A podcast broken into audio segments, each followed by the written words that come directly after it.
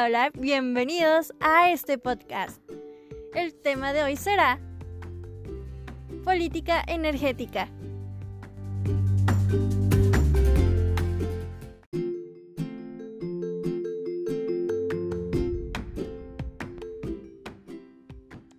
Política energética. ¿Qué es? ¿Qué es política? ¿Qué es energía? Definamos qué es política. Retomemos que la política son actividades que se asocian con la toma de decisiones en un grupo u otras formas de relaciones de poder entre individuos, como la distribución de recursos o el estatus. Mientras tanto, la energía es la capacidad de cuerpos para realizar un trabajo y producir cambios en ellos mismos o en otros cuerpos. A lo que, al juntar estas definiciones, nos da que la política energética es la manera en que una determinada entidad decide conducir la producción, distribución y consumo de energía.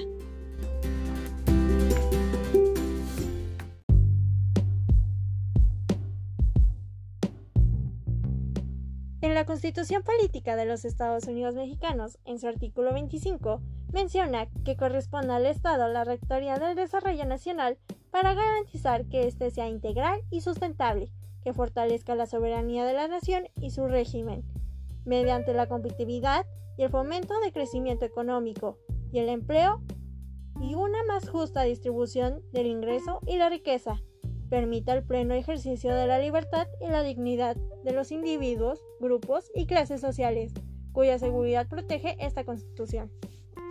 También recordemos que la ley alentará y protegerá la actividad económica que realicen los particulares y proveerá las condiciones para que el desenvolvimiento del sector privado contribuyan al desarrollo económico nacional.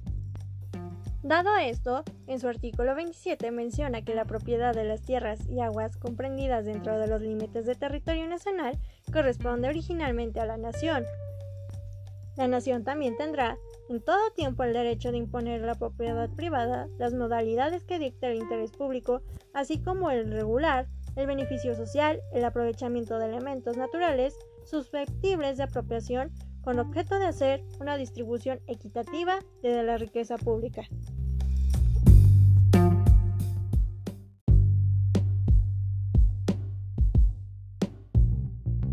Pero recordemos que también en la Constitución, en su artículo 28, dice que los Estados Unidos mexicanos quedan prohibidos los monopolios, como también las leyes fijarán bases para que señalen precios máximos en los artículos, materias o productos que se consideren necesarios para la economía nacional, como el consumo popular, así como para imponer modalidades y la organización de la distribución de estos artículos, materiales o productos. El Estado contará con organismos y empresas que requiera para el eficaz manejo de las áreas estratégicas a su cargo y en las actividades de carácter prioritario, donde el acuerdo de las leyes participe por sí o en los sectores social y privado.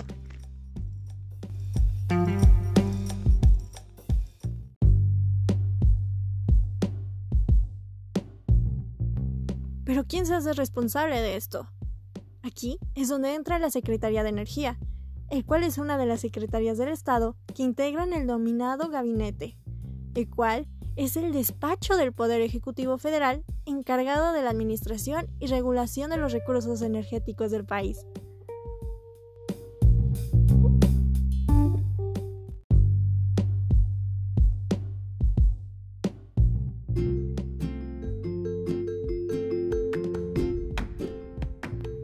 De aquí parten diferentes figuras.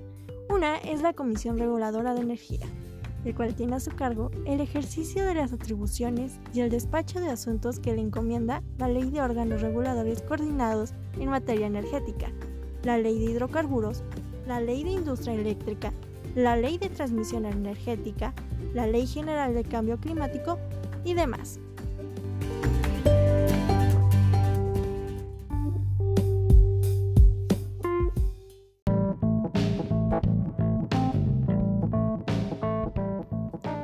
Por ejemplo, la Comisión Nacional de Hidrocarburos tendrá como objeto fundamental regular y supervisar la explotación y extracción de carburos e hidrógeno que se encuentran en mantos o yacimientos cualquiera que fuese su estado físico.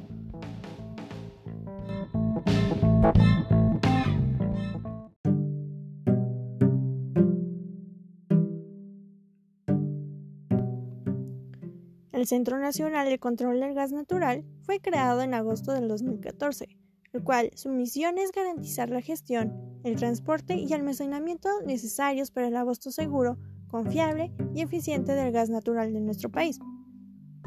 En 2025 tenían como misión ser reconocido a nivel internacional como un gestor técnico de vanguardia en los sistemas de transporte y almacenamiento de gas natural, así como un transportista de gas natural confiable, seguro y eficiente.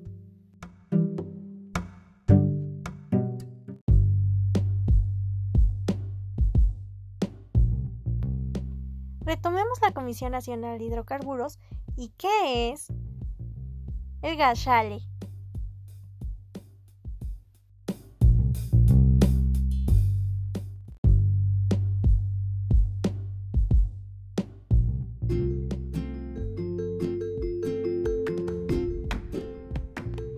El gas shale es un tipo no convencional de gas natural que se encuentra ubicado entre las rocas sedimentarias de grano fino que hay presentes bajo la corteza terrestre y se extrae de zonas de gran profundidad. Actualmente se desconocen los efectos precisos de extracción del gas shale mediante la técnica del fracking, que son los resultados que señalan la contaminación del agua, el suelo y el aire. También preocupa, puesto que existe alguna contingencia o accidente, los mantos acuíferos se pueden contaminar y la calidad y cantidad. Recordemos que actualmente nuestro país sufre de una sequía.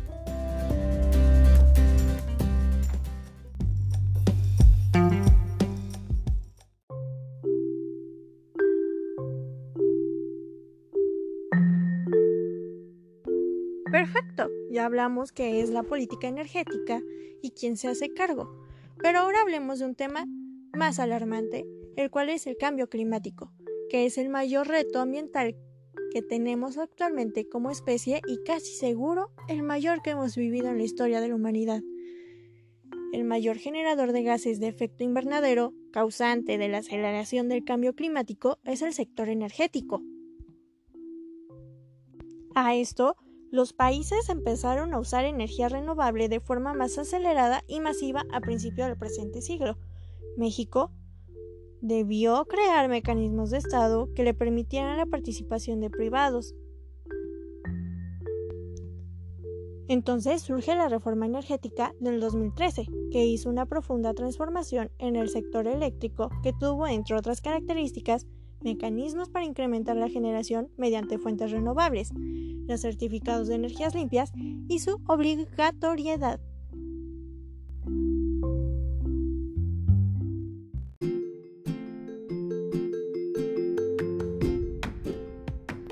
Eso tiene más de cinco años atrás. Actualmente, en el 2021, el actual presidente Andrés Manuel propuso que se debía fortalecer la Comisión Nacional de Electricidad para evitar el abuso de costos por parte de las empresas privadas del mercado eléctrico, pues según él, las empresas nacionales y extranjeras están ganando gran parte de este sector. Y aquí es donde nos preguntamos, ¿realmente la política energética está preocupado por el cambio climático?